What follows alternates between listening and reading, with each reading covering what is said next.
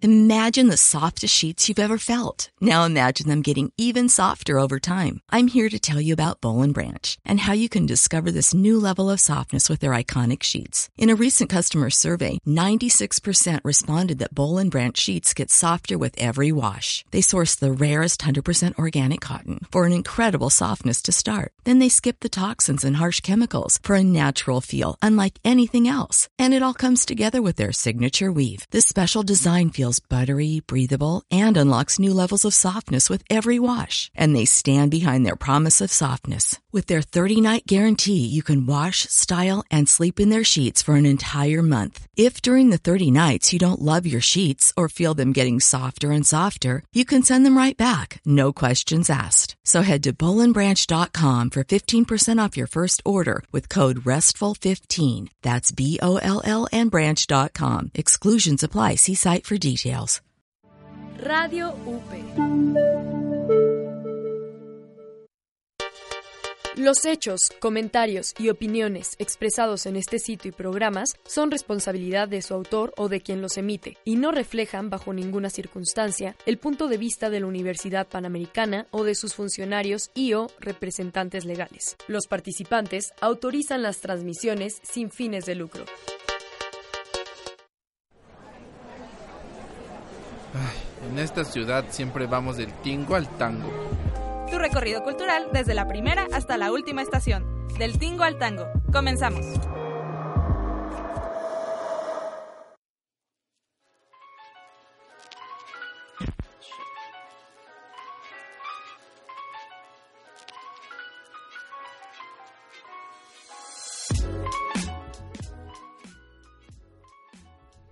Bienvenidos a una edición más de Del Tingo al Tango. ¿Cómo están todos? Muy bien, Muy ¿y tú, bien, Germán? Gracias. Yo estoy Saludos. muy, muy, muy, muy bien.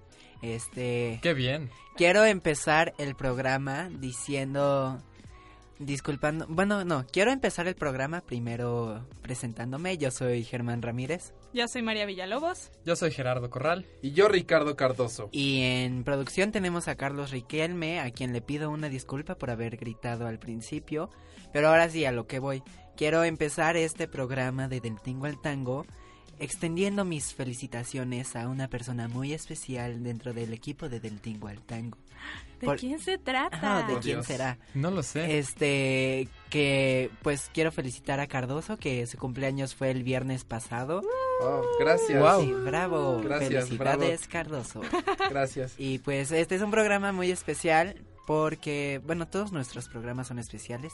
Les vamos a hablar de adaptaciones de libros a películas de Netflix. Vamos a tener nuestro como primer debate, este, cinéfilo, muchas cosas más. Así que, ¿qué te parece, Carlos, si vamos a nuestra primera sección?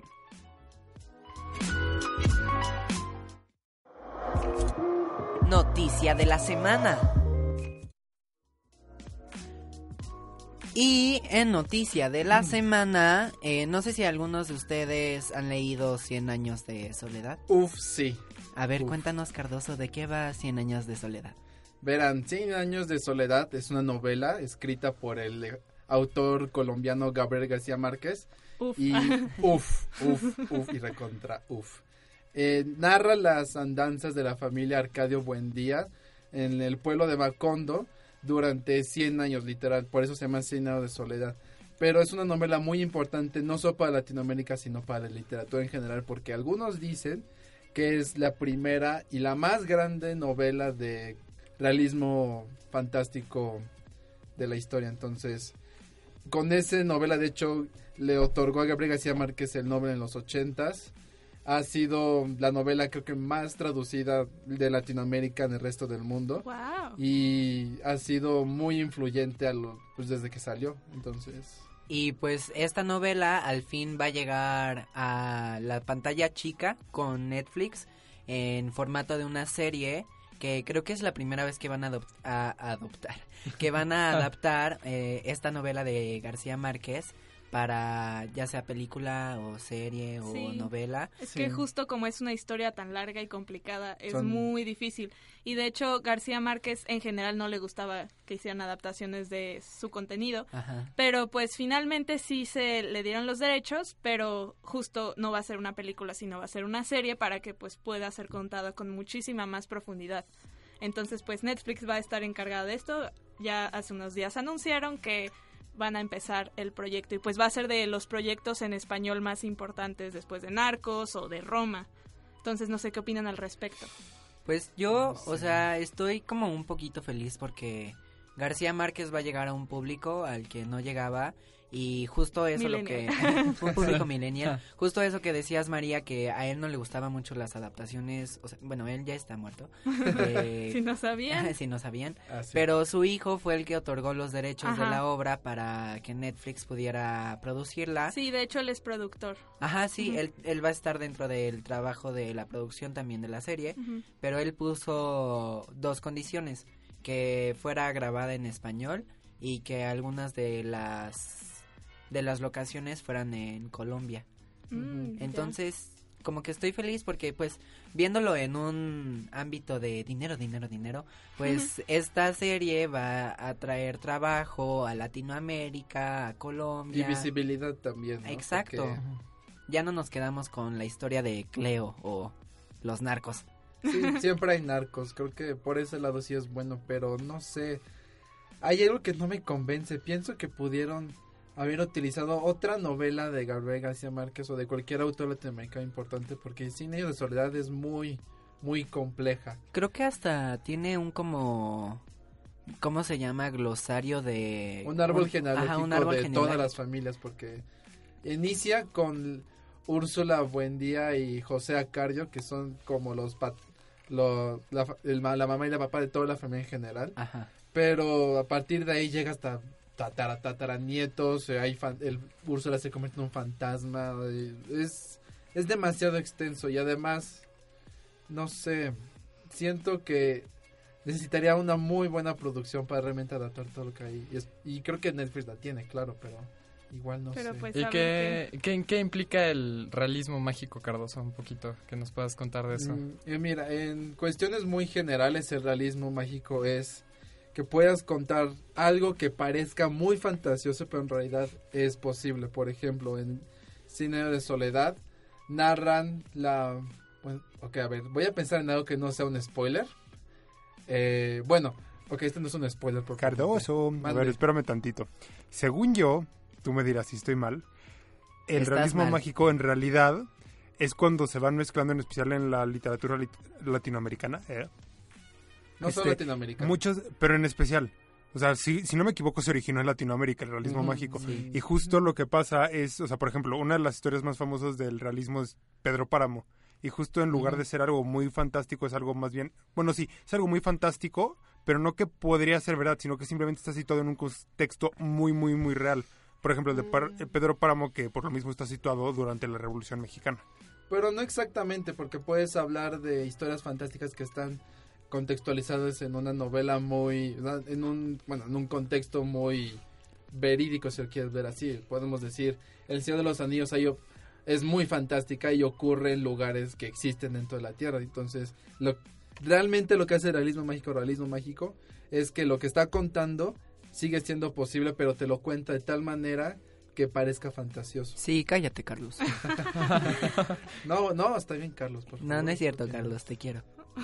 También, Y Carlos, yo no voy a hablar. Quédense sin No, ambos, gracias por aclararme la duda. No, por está bien. Y, sí. y también para las personas que nos están escuchando que no tienen ni idea qué es el realismo Ajá. mágico, está muy bien. O que no han leído a García Márquez. Léanlo. como Sí. Yo, lo Dios siento. mío. Yo justo voy a empezar a leer la novela. No la había leído antes, he leído otras cosas de él, pero pues sí, estoy emocionada. Debo- tengo que admitir que justo como que, no que te da miedo, pero como es una obra justo tan Sí, mencionada y sí. es muy grande, como que te Pero sí abruma da un miedo, poco. es como, oh por Dios, estaré listo. Este, justo ayer vi un meme o antier de la persona que lee 100 años de soledad sin voltear a ver el, albo- el árbol genealógico y era una persona como en llamas, todo el cuerpo encendido, como sobreexpuesta la imagen, estaba muy chistosa. ¿Y, y qué pensarías si, por ejemplo, alguien termina termina viendo primero la serie antes que leer el libro. Porque yo creo que, Va a ser digo, muy común, eso es ¿no? algo Sí, que va se ser. va a dar, yo creo que en la mayoría. Ujú. Pues creo que está bien, porque como dice Germán, que es acceso a los millennials para esta gran obra de literatura. Entonces, y además, yo tengo la confianza de que Netflix, aunque se queden cortos, harán un producto de calidad, aunque sea porque tienen la producción y como dice Germán, tienen este los actores en España, o sea, Mexi bueno, no sé si sean mexicanos, latinoamericanos, españoles, lo que tú quieras, y le darán el respeto necesario a la obra. Sí, Entonces, van a aun- ser hispanoparlantes. Exacto, entonces, aunque creo que se queden cortos, yo creo que harán un buen producto, entonces, y no creo que esté mal. Es que yo creo que ese es el riesgo que te tomas o que estás dispuesto a afrontar cuando haces una adaptación de cualquier... Sí, ajá, sí. cualquiera. O Ajá. sea, esta justo es muy sonado porque es una obra muy importante y porque es muy compleja, pero pues sí, qué cantidad de obras gigantescas han adaptado. O sea, aquí hemos hablado muchas veces en Teatro de los Miserables, pero pues si lo han leído es una cosota grandota. Sí, justo yo vi hace un buen eh, un ejemplo de Los Miserables de cómo describían a Jean Valjean y eran como 18 páginas Sí. y las leímos en clase y en la película solo es un minuto y 18 segundos la presentación de Jean Valjean. ¿Qué digo? Justo como primer acercamiento, ento- o sea, sí, sí estaría bien la serie, pero también estaría... Pues estaría es- mejor, ¿no? Que Es que no creo además de que eso, haya algo mejor. Sí, no, pero se complementan, ¿no? Pero no creo que vale hacer la comparación porque son dos medios distintos y justo como decía María de que como hay varias adaptaciones en tantos medios lo que hacen es alterarles algo para que se acoplan ese medio entonces tal vez dejen algunas cosas fuera en el del libro pero pueden hacer cosas mejores por ejemplo pensemos en la naranja mecánica que hay cosas que no están en el libro pero que en la película son Y hablaremos al ratito Uh, de la naranja ah, mecánica. spoiler. No, spoiler. no, foreshadowing. Foreshadowing. foreshadowing Pero sí, es que yo creo que ni hay mejor ni peor en estos casos. Bueno, porque... sí puede haber mejor y peor. No, porque yo creo que si después de ver una serie o película de cualquier este trabajo escrito, sea Cien años de soledad, sea Harry Potter, sea La casa de los espíritus, este pues estás consumiendo arte, estás consumiendo lo que el autor quiso expresarte, ¿no? O sea, también está mal como quedarte solo con, ay, pues, o bueno, no está mal. Mm, quedarte, solo vi la serie y ya. Sí. Está como padre que tengas esa iniciativa de, pues, voy a ver la serie primero porque, como decías tú, Ujú. pues sí me da cosita como acercarme eh, tan rápido a Gabriel García Márquez, pero no hay nada ni bueno ni malo. O sea, tal vez no como comparación, pero tal vez sí como producto independiente, ¿sabes? O sea, sí puedes Sí. decir como, ah, esta película no es tan buena, pero, ¿sabes? Creo que sí, sí tienes un punto importante de no andar comparando ambas. Pero bueno, sí se puede, pero tal vez no es lo mejor. Sí, y no hay que hablar antes Sí, de... exacto. verla. Hay que verla primero, entonces el tráiler a ver cómo está. Sí, hay que... Yo creo que se van a tardar bastante. mucho. Sí, Mucho, porque apenas mucho. lo Ah, anunciaron. sí. Ajá. entonces- Apenas anunciaron que iban a empezar a trabajar. Ni hay director, ni... Bueno, ya está el productor que es el hijo de Gabriel García Márquez, pero no hay... Imagínate hacer un guion para eso. Sí. Uy, no, te vas a tardar un chorro. Ajá, también tendrían que como que conseguir unos guionistas buenos, actores buenos que... Además creo que es como un poquitín de época, ¿no? O... Mm, es más o menos como transcurren 100 años, en realidad va cambiando de época. Pues entonces también ahí tendríamos que ver el vestuario y todo, pero pues hay que esperar ansiosos como siempre. ¿Qué les parece si vamos a un corte y regresamos?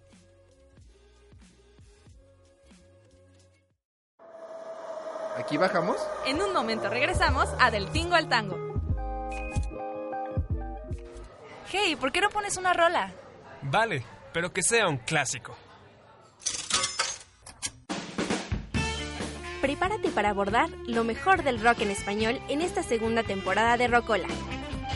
Conoce qué hay detrás de las líneas de transporte que usas a diario. Acompaña tu viaje con sonidos, personajes, palabras y deliciosa comida que le enseñan al mundo cómo hacer las cosas a la mexicana. Soy Dani Rodríguez. Acompáñame todos los viernes de 12 a 1 de la tarde. ¿Estás listo para viajar en el tiempo? Rocola, el espíritu mexicano del rock.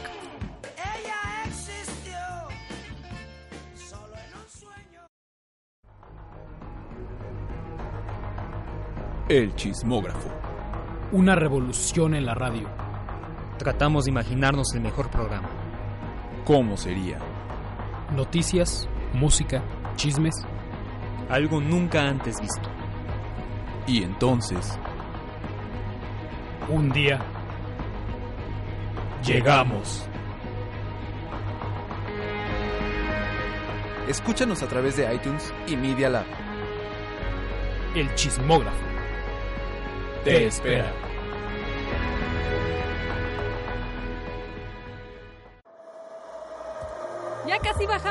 Estamos de vuelta a Del Tingo al Tango. ¡Cine!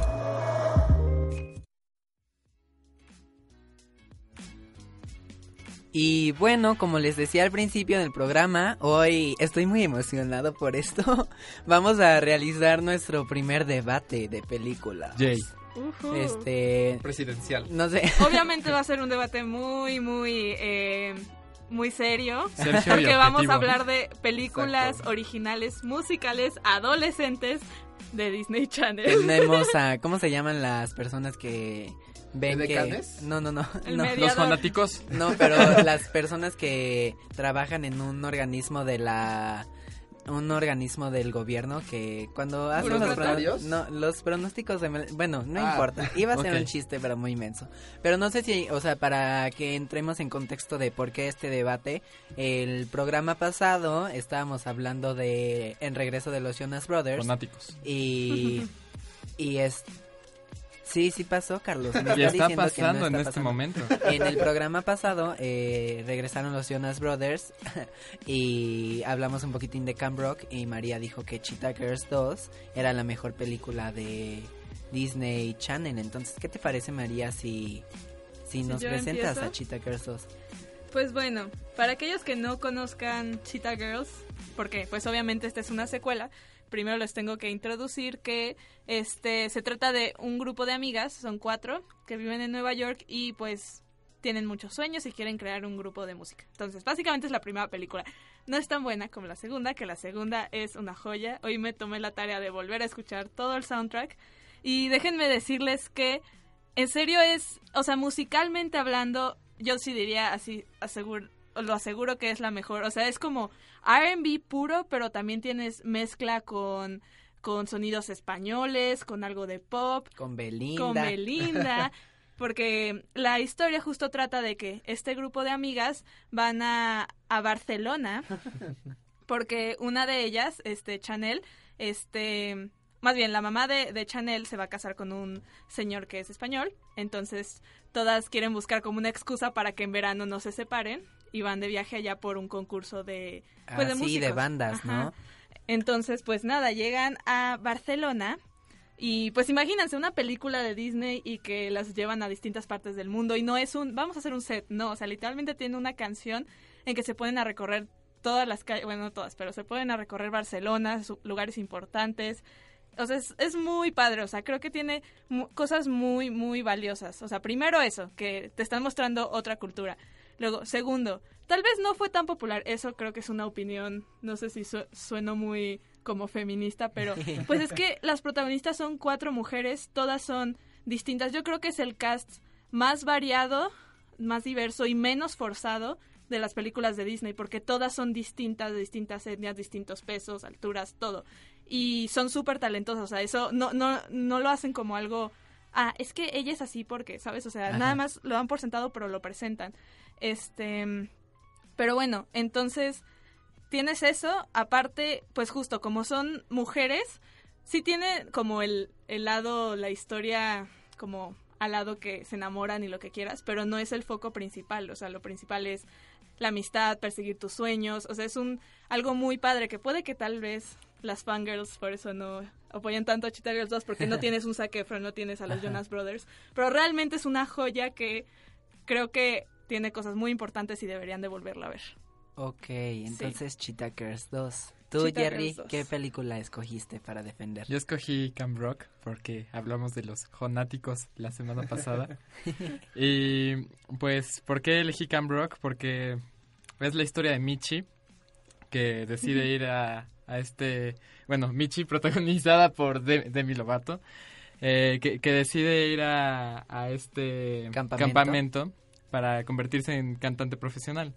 Y dentro del campamento estarán también un grupo llamado Connect 3, que está conformado por los Jonas Brothers, que también están haciendo ahí papeles Estelares.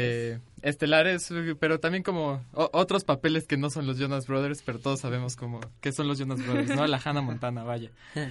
Y pues básicamente fue el inicio, bueno, empezó Nick Jonas como proyecto de los Jonas Brothers y después este yo creo que justo con Cam Rock se dio como el salto de, de este grupo ya a, a la verdadera fama. Al menos yo, yo recuerdo de chiquito como mis amigas de primaria estaban como locas por los Jonas Brothers y pues fue A la fecha de seguro están eh, locas se- por los seguramente Jonas sí, ¿eh? Pero ahora tienen ya 30 regresaron, años. ya regresaron los Jonas y ya regresaron Y regresará Camp Rock. la- las fans- y regresará Camp Rock. Este, entonces Los Jonas Brothers regresarán para vencer a Thanos. es- mm, oye, quién quién sabe, ¿no? En una de esas sí. Con sus Pero pasos de baile. Vean Captain Marvel. No, no. Pero sí, básicamente eso por eso trata. elegí Rock. Ok, tú, Cardosito, ¿cuál escogiste? Yo escogí una icónica que si no fuera por esta, ningún no hablaríamos de esto en este momento, señores. High School Musical. Boom. Drop the mic. Pero High School Musical es la más icónica de todas. Sí, puede que Cheetah Girl tenga la mejor producción, lo que tú quieras. Y Cam Rock nos dio este a los Jonas Brothers. Y a Demi Lovato. Ya, rayos. No, pero High School Musical, todos no sabemos las canciones. Incluso los que no han visto High School Musical han escuchado al menos Wildcats. Wildcats ya se volvió más allá del bien y el mal. Además, nos dio a Zac Efron, a Vanessa Hudson, a un montón de otros artistas que no me acuerdo su nombre. Eh, Ah, ¿Cómo se Ashley llama? Tisdale. Ashley Tisdale y el amigo de Zac El de Efron. chinos, Ah, el de Col- chinos. Corbin Blue. Corbin Blue. Exacto, entonces, bueno, para quienes no la vean, no sé por qué no la han visto, véanla por favor.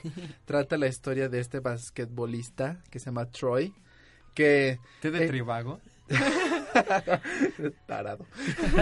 este, Troy, interpretado por Zac Efron, que él no le gusta la vida de basquetbolista, pero su papá lo presiona para que sea atlético y sea el mejor y eso y superhombre.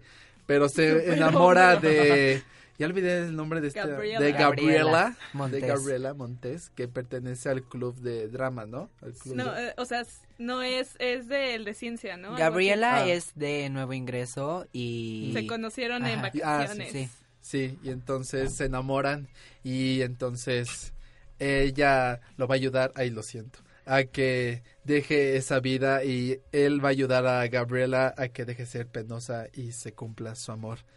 No sé ustedes, pero esa premisa ya puede acongojar a cualquiera. Y además tiene una, un elenco muy diverso, o sea, tiene blancos, negros, Gorditos. latinos, gorditos, todo, y es súper preciosa la película, las tres no son dramáticas, o sea, cuando las No veía de chiquito me sentía, no sé, lloraba, eran muy bonitas. ¿Y de eso se trata tu película?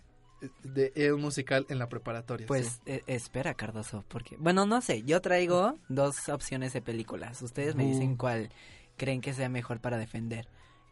Eh, no, qué asco de Nightmare. Este, Hannah Montana o High School Musical 3. ¿Cuál? Hannah Montana para variarle, ¿no? Ok, Como a- entonces hablaré un poco de la película de Hannah Montana. Rayos, ¿Qué pasó, Carlos? decir, sí, esas valen, esas neta valen, ¿Por qué? porque ninguna de las dos fue película de Disney Channel, las dos fueron de cine. Es que por eso preguntaba. No, Hannah Pero Montana es película de... La película, No, la salió en película el se estrenó cine. en el Salió Ah, en el entonces High School Ah, pero Musical Encantada 2. no vale. Entonces, Pero, na- pero cuenta porque nació de Disney Channel. No, pero sí tienen que ser Sí, de... Porque es entonces- mayor producción. Cheetah sí. Girls 3. Eh, me la saqué de la manga. ¿Qué? Eso no la vi venir. A mí me ¿Qué está encanta pasando, Cheetah Girls doctor 3 García? porque, bueno, tristemente Raven Simone se separó del grupo, no sabemos por qué, pero las tres chicas, este, por azares del destino tienen que visitar eh, la India para, creo que como consumar, o sea, esta película es la que consume el trabajo de Cheetah Girls 3 y se hacen amigas de una chava india o hindú, bueno, sí es hindú porque celebran una boda al final, pero, o sea, e- ese es como eh, la premisa, este, como... O sea, en pocas palabras de eso se trata, ¿no? Y yo, a mí me gusta porque, este, pues los bailes, que introduzcan una nueva cultura. Hay una escena súper bonita con un árbol como de listones y espiritual y justo las chicas como que se ven este súper tristes y súper derrotadas porque hay como un productor que las quiere tipo separar y cada una amarra su listón y ay no sé, me encanta mucho esa película. Pero a ver María, ¿por qué Cheetah 2 tiene que ser la mejor película de de en pocas palabras, en no sé, rápido. Porque es la mejor producida, tiene cumple todos los valores que debería tener una película de Disney y la música es increíble. Ok, ¿tú, Jerry? Para mí la música es muy buena, pero además Cam Rock tiene, siento yo, la mayor trascendencia como de las personas que, que salieron de ahí. La neta sí. Bueno, pero Uy, está- perdón. estamos A excepción de Zac Efron. Estamos- no estamos discutiendo trascendencia, sino cuál es la Ajá, mejor. de película. Mm, verán, está muy bonito que todos hacen sus películas, pero sin High School Musical no estaríamos dando esta discusión. Es icónica y es preciosa. ¿Pero es mejor? Sí, es mejor, porque todos cantamos esa canción. Son canciones pegajosas. Y yo para Cheetah Cares pues introduce una nueva cultura y el baile del el último baile de la película es grandioso y le gana a tu producción María. Claro Vamos a no, un eh, corte tenemos a ahora. Belinda. Aquí bajamos. En un momento regresamos a Del Tingo al Tango.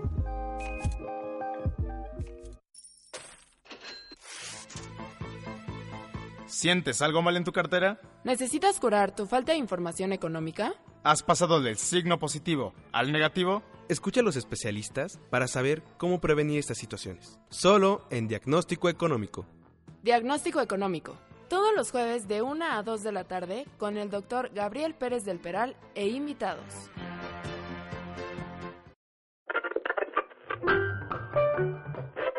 ¿Sabes de dónde viene la música que escuchas?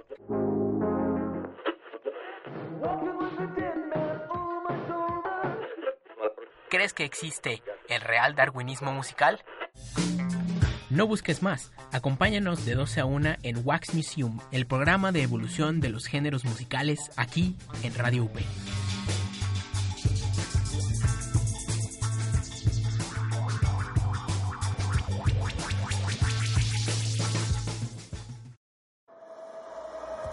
Ya casi bajamos. Estamos de vuelta a Del Tingo al Tango.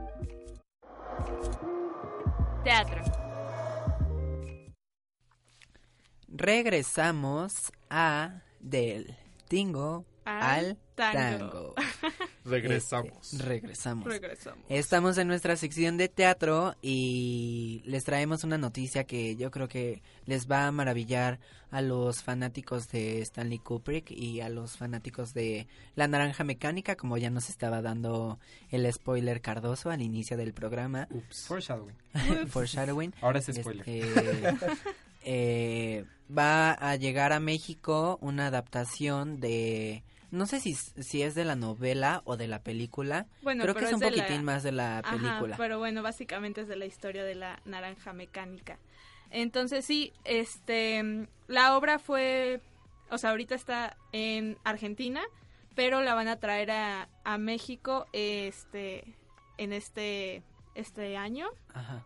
Se supone que en primavera. Entonces, pues sí, no, no sé, creo que va de la mano con todas estas noticias que hemos dicho de adaptaciones, ahorita que estamos diciendo lo de Gabriel García Márquez, o sea, de libros, de películas, o sea, está, no sé, es muy interesante cómo ahora tenemos lo de, de películas y libros a teatro otra vez, como que ya, ya iba, no sé, Como que se estaba ignora- ignorando un poquito al teatro en todo esto de las adaptaciones. Y vuelve Ajá. a tomar fuerza. Sí, vuelve a tomar fuerza. Pero pues no sé qué opinen. Suena, suena interesante. Obviamente, este, es distinto. O sea, los, los creadores hablan de que justo, este, pues está basado, entonces tiene que seguir la misma historia, pero tiene ciertas cosas distintas que pues lo separan de, de la, de la obra, ¿De la este, película? de la película. Además, esta adaptación nació en Argentina, ¿no? Sí, en El- y Argentina. el director que la va a traer a México también es... ¿Argentino? Argentino. Este. Estoy casi, sí, creo casi, sí. casi seguro. Sí, sí, sí, sí. Él es argentino y la va a traer también acá. Todavía no se dice nada del elenco ni dónde va a ser. pero pues ya está anunciado que va a hacerse. ¿Y hay fecha? Este, dijeron que sería a finales de este mes. ¿Y la producción es argentina entonces o sería algo en No, México? es con México, Justo- pero ah, como el trabajo entre comillas original de la Fue- fue de adaptación a teatro Ajá. es argentina, por Sí. eso va a ser en director argentino. Sí, justo. Ah, ok, ok. O sea, en teoría los actores serían mexicanos, pero pues no han dicho nada al respecto.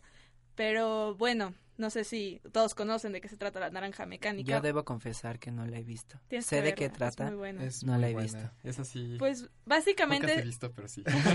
es así. Para los que no sepan, que nos estén escuchando, La Naranja Mecánica trata de eh, la historia de Alex de Large, este, que vive en un futuro distópico, en, en el que es líder de un grupo muy violento llamado Los Drugos. Entonces llega un punto en que este es traicionado por sus amigos y pues lo, lo encarcelan y le van a poner un método llamado Ludovico como para quitarle la violencia. Entonces, básicamente es eso. Ludovico Peluche. Eres tú de nuevo. Le pondrán puros capítulos de de la familia Peluche. No, pero sí, este, entonces, pues la historia habla mucho de, de la violencia, de, de justo, no solo es él y su grupo, sino toda la sociedad, eh, y pues es muy conocida la adaptación de Stanley Kubrick, es muy, muy buena, también fue muy polémica, en, incluso fue prohibida en Hasta muchos los países. noventas, ¿no? Ajá, ya la por pudieron mucho tiempo. transmitir. Y bueno, la semana pasada fue cumpleaños Stanley Kubrick. ah, sí es cierto. Sí, sí, sí. Entonces, pues queda muy bien la noticia al respecto. Los genios nacen en marzo. Ay, Ah, sí. ¡bú! ¡bú! Ah, ¡Fuera! Febrero. Pero- Ay, febrero. Ay, ¿puedo dar un dato curioso? Sí. Este, hace poco en, en Twitter vi una tabla con como datos de si tu cumpleaños era muy común, muy común, o sea, las fechas de cumpleaños más comunes. Noviembre. Y no, hasta eso noviembre no, solo era la primera mitad de noviembre, pero pero este yo que cumplo el 9 de julio es una de las fechas menos comunes, entonces o- Ya, soy cálmate. único y original. Ah, y- No naciste el día de los tamales. Por cierto, ahorita me equivoqué, no eras de, de su nacimiento, sino de su muerte. Yo siendo tonta como siempre. Pero No, bueno, no, no es continuemos. Este, pero ya discutimos 30 mil veces lo de las adaptaciones, que se les están acabando las ideas. Pero les pregunto a ustedes, ¿les gustaría que alguna película o libro que les guste la transformaran en una obra de teatro? No en una película, sino en una Mm. obra de teatro. Yo sí. Este, ubican esta película Perfectos Desconocidos. Sí. No, no la de Manolo Caro porque, ay. La original. la, ajá, la española. Ah, sí, no, yo española. ninguna de las dos, perdón. Es bueno, muy buena. este, la es- la- ah, lo siento. Bueno, yo he visto la, La que está en Netflix es la española. la española, la primera que defensa, hay salió. como siete versiones de esa película. Sí, hay una versión británica, hay una versión coreana, ajá, hay- mexicana, ajá, hay que ahorita otro Otro foreshadowing. otro ¿Qué dato habrá sido? otro dato curioso, este, ubican esta novela que, ay, qué pena, que acaba de terminar de Mi marido tiene más familia. Yo juraba que era una historia súper original de México y no, es un dorama. Los que no saben, un Oh. Dorama es una como novela Coreana. Y sí, es un dorama. Mi Sí. marido Dios. tiene más Ahorita familia. están este, haciendo muchas adaptaciones justo de Corea porque están en friega y como locos en todas sus producciones de Sí, cine. son muy buenas. Muy buenos. Ah, bueno, pero Sí. a lo que iba es que Perfectos Desconocidos, que cuenta la historia, si no la han visto, de unos amigos que llegan a cenar a una casa eh, durante un eclipse lunar y una de las asistentes propone un juego de dejar todos los celulares en el centro de la mesa y cada este mensaje o llamada se va a contestar en público y se va a leer y pues ahí se sacan todos los trapitos de de los amigos y siento que sería una gran puesta en escena porque no se mueve de la de la del comedor, o sea, no cambian de locación, entonces creo que eso como que es muy fácil para el teatro. Este, los diálogos son muy buenos y siento que si agarras un elenco súper fuerte, podrían hacer una historia que podría estar en el Teatro de los Insurgentes por un montón eh, de duración de temporada. Siento que, o sea, y te lo juro, yo la vi, eh, la primera vez que la vi, este, era como, wow, esto estaría súper bien en teatro, y esto se resolvería de esta manera, y esto así, no sé, de mi inner teatrero, este, con vocación de director de teatro o productor de teatro, me dice, por favor, Germán, trae esta película. Ahora, hazlo. Tú, María, ¿qué, qué, tienes Ay, alguna? No lo sé. Este. 2. Cheetah Girls 2. No, no la uno, la dos. ¿va? Sueltas directamente a la dos. Y traemos a Belinda. Y traemos a Belinda, no, cállate. que si no sabían, al principio parecía como polémico que fuera Belinda porque es mexicana, pero realmente ella es española. si no sabían. Wow, impactado. Pretends to be shocked. Bueno, tal vez había gente que no sabía. Pero bueno, dejemos hablar de Cheetah Girls. No lo sé.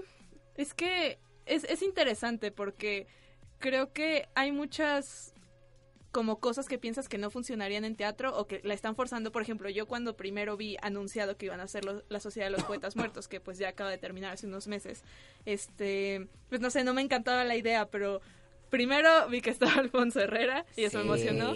Y segundo, la, la pude ver y sí está muy padre.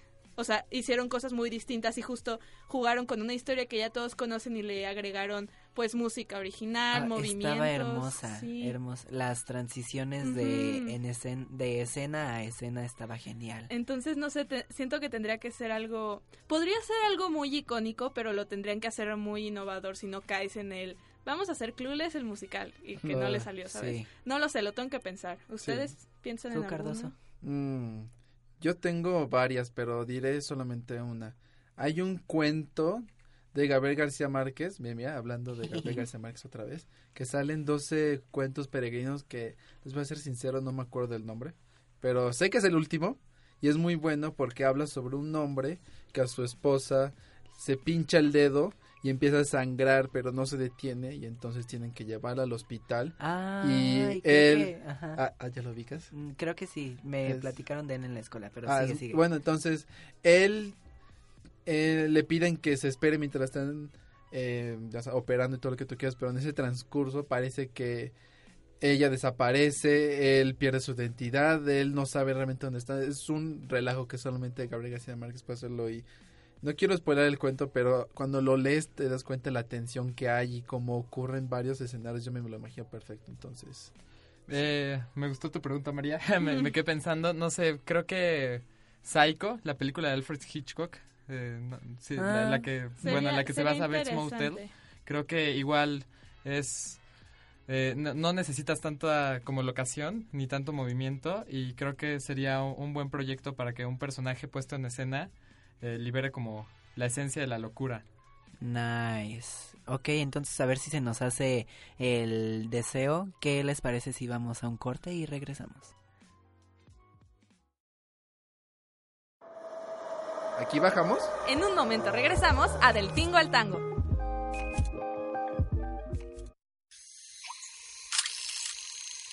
No te pierdas, todos los miércoles a las 11 de la mañana, Imagen Líquida, el espacio de diálogo que lleva la fotografía a tus oídos, con Oscar Colorado y Ulises Castellanos.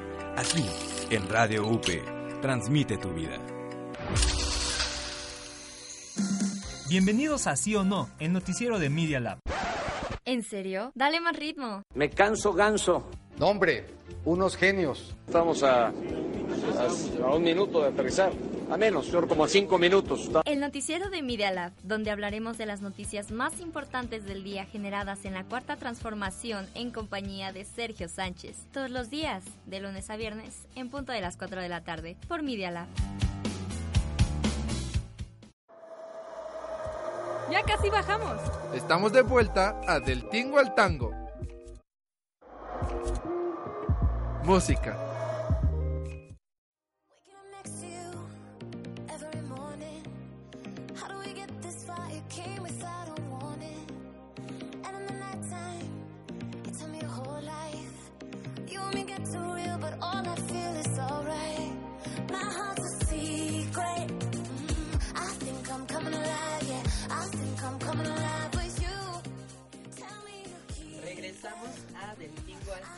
Y con una canción que me hace feliz. Me encanta escuchar esta voz, me, me, me lleno de éxtasis ¿De y quién se felicidad. trata? Es la de quizás llámame, ¿no?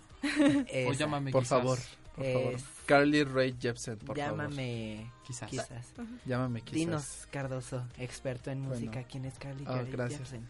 Bueno, como ya dejó entrever Jerry, ella se hizo mundialmente famosa por Call Me Maybe y seguramente y también por la de ¿cómo se llama esta canción? Este I really really I really, really like. Ah, sí. Canción con Justin Bieber. Ajá, con Ah, eh, con Vanes- no, hizo, Van- ¿Con quién? Selena Gómez Con también. Selena Gómez. Hizo covers de...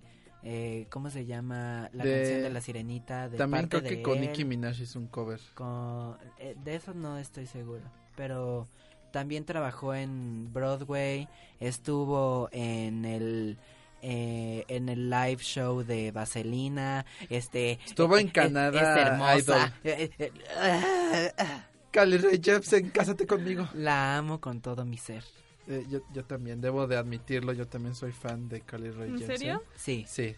Yo muy- como que, o sea, la verdad solo me quedé con Call Me Maybe, entonces... Oh, Por dos. te perdiste de lo mejor. Te perdiste del mejor disco de música pop que ha salido en los lo voy a últimos escuchar tres porque, años. Emotion. porque esa y. I really, really, really, Sí, really, sí really, really, really, really like you, como que sonaban, ¿sabes? Canción pop normal. Ajá, fue como de... Pero- You are so wrong, Na, sister. na, na, na, Pero es muy interesante el caso de Carly Rae Jepsen porque justo el éxito que le dio Call Me Maybe y la de I Really Really Really Like You lo opacó en un cierto sentido porque el disco de esa canción fracasó, no tuvo el éxito que merecía. Es una tremenda joya.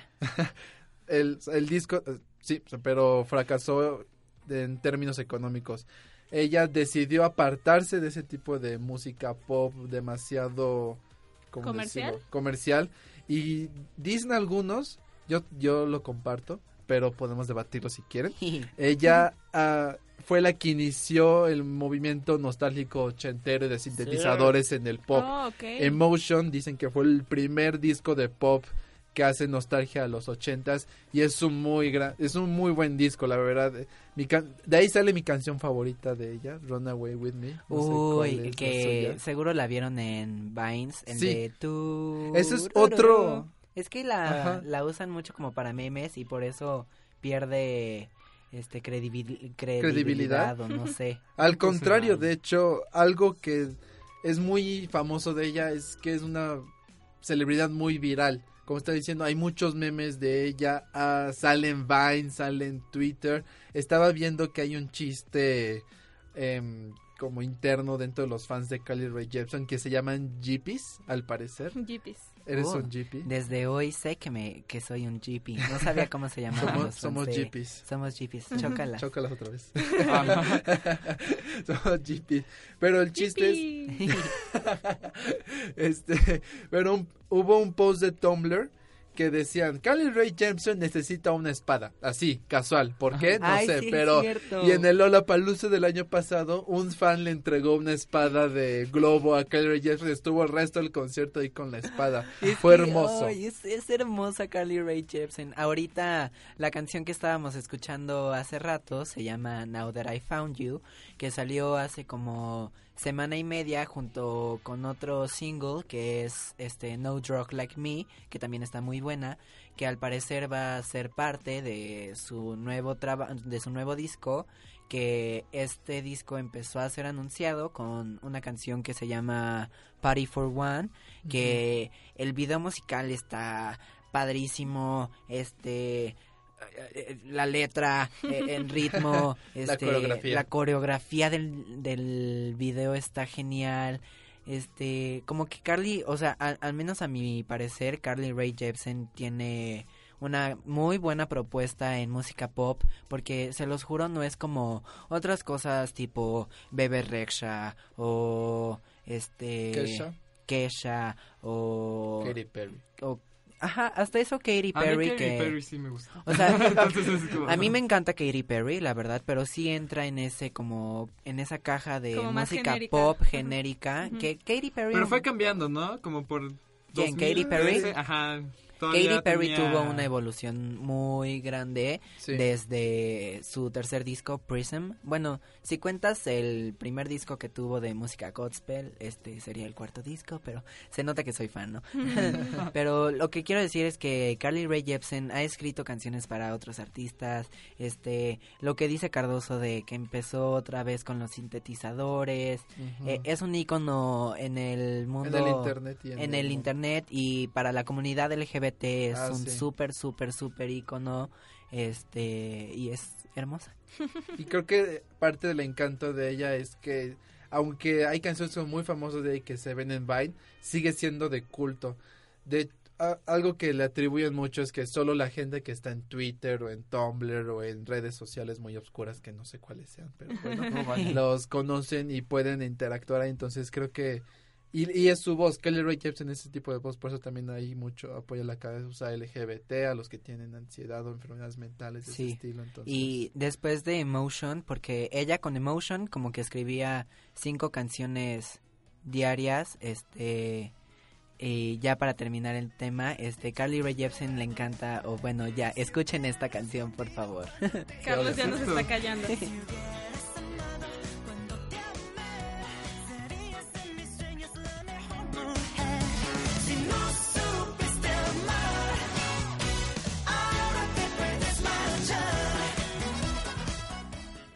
Y ahora, si les extrañó un poco lo que estábamos escuchando. No era Luis Miguel. No ¿Esto era era el Luis Miguel. foreshadowing? Esto Era- el el otro segundo foreshadowing. Sí. wow. Eh, acabamos de escuchar, o bueno, estamos escuchando de fondo a un grupo de K-pop que, si no saben, K-pop es como el pop coreano, que se llama Super Junior que sacó un cover de esta canción de Luis Miguel Ahora te puedes eh, a la par de un video que es una réplica exacta al video de Es una Luis Miguel. joya. Es- Sí. Está muy bueno. Sí, de hecho, Super Junior, a diferencia de nosotros grupos que ahorita han estado haciendo mucha presencia en Estados Unidos y pues a nivel mundial como BTS, Super Junior lleva añales este que existen y de hecho han venido a México como dos o tres veces, entonces pues sí, el, el público latino no es ajeno a ellos y ellos no son ajenos al público latino. Sí. Entonces, pues sí tiene sentido que justo porque tienen gran presencia aquí, particularmente en México, sacaron este cover que ya ya había salido hace unos meses, pero ahorita pues sacaron el video musical. Este, y pues es curioso porque también habían sacado una canción con Rake. Sí, One More Time, ¿no? Ajá, ¿Es en One serio? More Time. Tiene una canción con Rake. Pobrecitos. Bueno, a ellos O sea, también los Junior. ayuda a ¿No te gusta Rake? posicionarlos en otro lado. No, lo siento. Oh, perdón. Pero sí, entonces es, es curioso porque sí, como, como mencionaron ahorita es una réplica exacta, pero al mismo tiempo como que lo trataron de hacer chistoso porque se pusieron pelucas, pelucas. rubias Ah, sí. como el pelo que traía Luis Miguel en esa época, pero se ve súper falsa. Parecen Verónica Castro.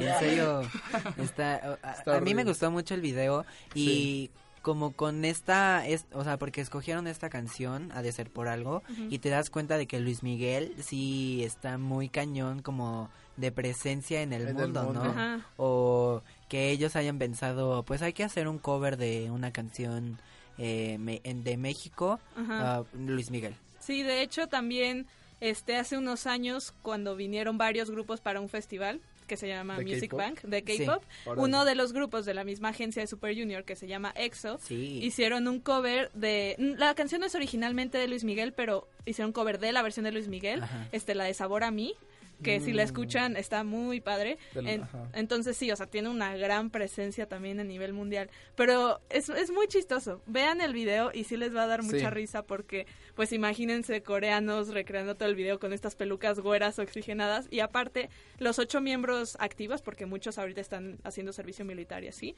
este, se van como rotando el personaje de Luis Miguel. Entonces de la nada ves a uno y de repente cambia la cara y es muy chistoso. No quiero sonar ofensivo, pero mi parte favorita fue cuando salió el coreano gordo con la peluca de Luis Miguel. El gordo. Es, es que en el video es un cambio muy drástico. Exacto, Estás viendo a un cuate y de repente. Ah, pero él tiene problemas de tiroides. Oh, entonces ahora me O sea, al principio sí estaba como llenito, pero ahora tiene problemas de tiroides. Hasta yo le pregunté a un amigo que es súper fan del K-pop que, hola Pablo, si alguna vez me escuchas en la vida, este, le pregunté, oye, voy a hablar del K-pop en mi programa, que, este, cuéntame un poquito. Y si este chavo que no me sé el nombre, Shindong. Shindong, este, sí tiene problemas de tiroides, entonces. Lo siento, Shindong. Sí, porque como que la gente tiende a ser muy delgada ahí. Y Sí. bueno, eso eso también es contraproducente porque luego hay mucho bullying a la gente con sobrepeso, que ni siquiera tiene sobrepeso, ¿sabes? Sí. Pero para sus estándares sí. Pero perdón, ¿qué No, decir? no, no te preocupes, nada más me quedé con la duda de, entonces, Super Junior y EXO son lo mismo? No, son dos grupos distintos, pero están bajo la misma agencia que se llama SM Entertainment. Ah, ok, es que ubicaba la canción de EXO. Varias veces han venido grupos de allá, pero pues sí, esperemos ver cosas en el futuro muy interesantes de ellos. Y ya se nos está acabando el tiempo otra vez. ¡Bú! Eh, Ah. Y pues como siempre les traigo las recomendaciones de la semana. Sí, que pues me, me robaron este... eh, ahorita Jerry otro foreshadowing la recomendación este vintage de esta semana es el disco One of the Boys de Katy Perry que Oh, creo oh. a mi parecer es el mejor disco de Catherine Hudson Elizabeth Perry no Catherine Elizabeth Hudson Perry este, eh, que es muy bueno. Con este disco salió a la luz Katy Perry. Eh, están las canciones de One of the Boys. Que está este también I Kissed a Girl. eh, tiene y tiene como que un seguimiento eh, de canción a canción este muy bueno y a mí me gusta mucho. La segunda recomendación que, le tra- que les traigo es una película que se llama ¿Podrás perdonarme? o Could You Mm. Ever Forget La de Melissa Me? La de McCarthy. Melissa Ah, McCarthy, que Melissa McCarthy estuvo nominada para este mejor actriz principal en los Oscars que perdió, pero me gustó ver a Melissa McCarthy en un papel que no fuera como siempre comedia tipo Adam Sandler, este y está muy bien el trabajo de de Melissa McCarthy ahí. Y la tercera recomendación que les traigo es una serie de Netflix que acabo de terminar que es The Umbrella Academy, que Oh. con todo esto de las adaptaciones es viene de un cómic de uh, uh, del Horse. mismo nombre de Gerard Way, el vocalista de Eh, My Chemical ajá. Romance. Le Eh, sonaba por ahí. y el elenco está muy bueno. Bueno, creo que de las personas más sonadas del elenco es Ellen Page, que es una de mis actrices favoritas. Y el soundtrack está muy padre. El desarrollo de los personajes está muy padre. Así que si quieren verlo, este, se la echan súper rápida. Sí, Este, está súper saborable. ya- Es muy rápida. Sí, está genial. Y pues con esto eh, nos despedimos con estas recomendaciones. Así que yo soy Germán Ramírez. Yo soy María Villalobos. Yo soy Ricardo Cardoso. Y yo soy Gerardo Corral. Y nos escuchamos la próxima semana. Adiós. ¿A dónde iremos la próxima semana? Nos escuchamos en el Tingo al Tango. Nosotros somos Media Lab de la Universidad Panamericana.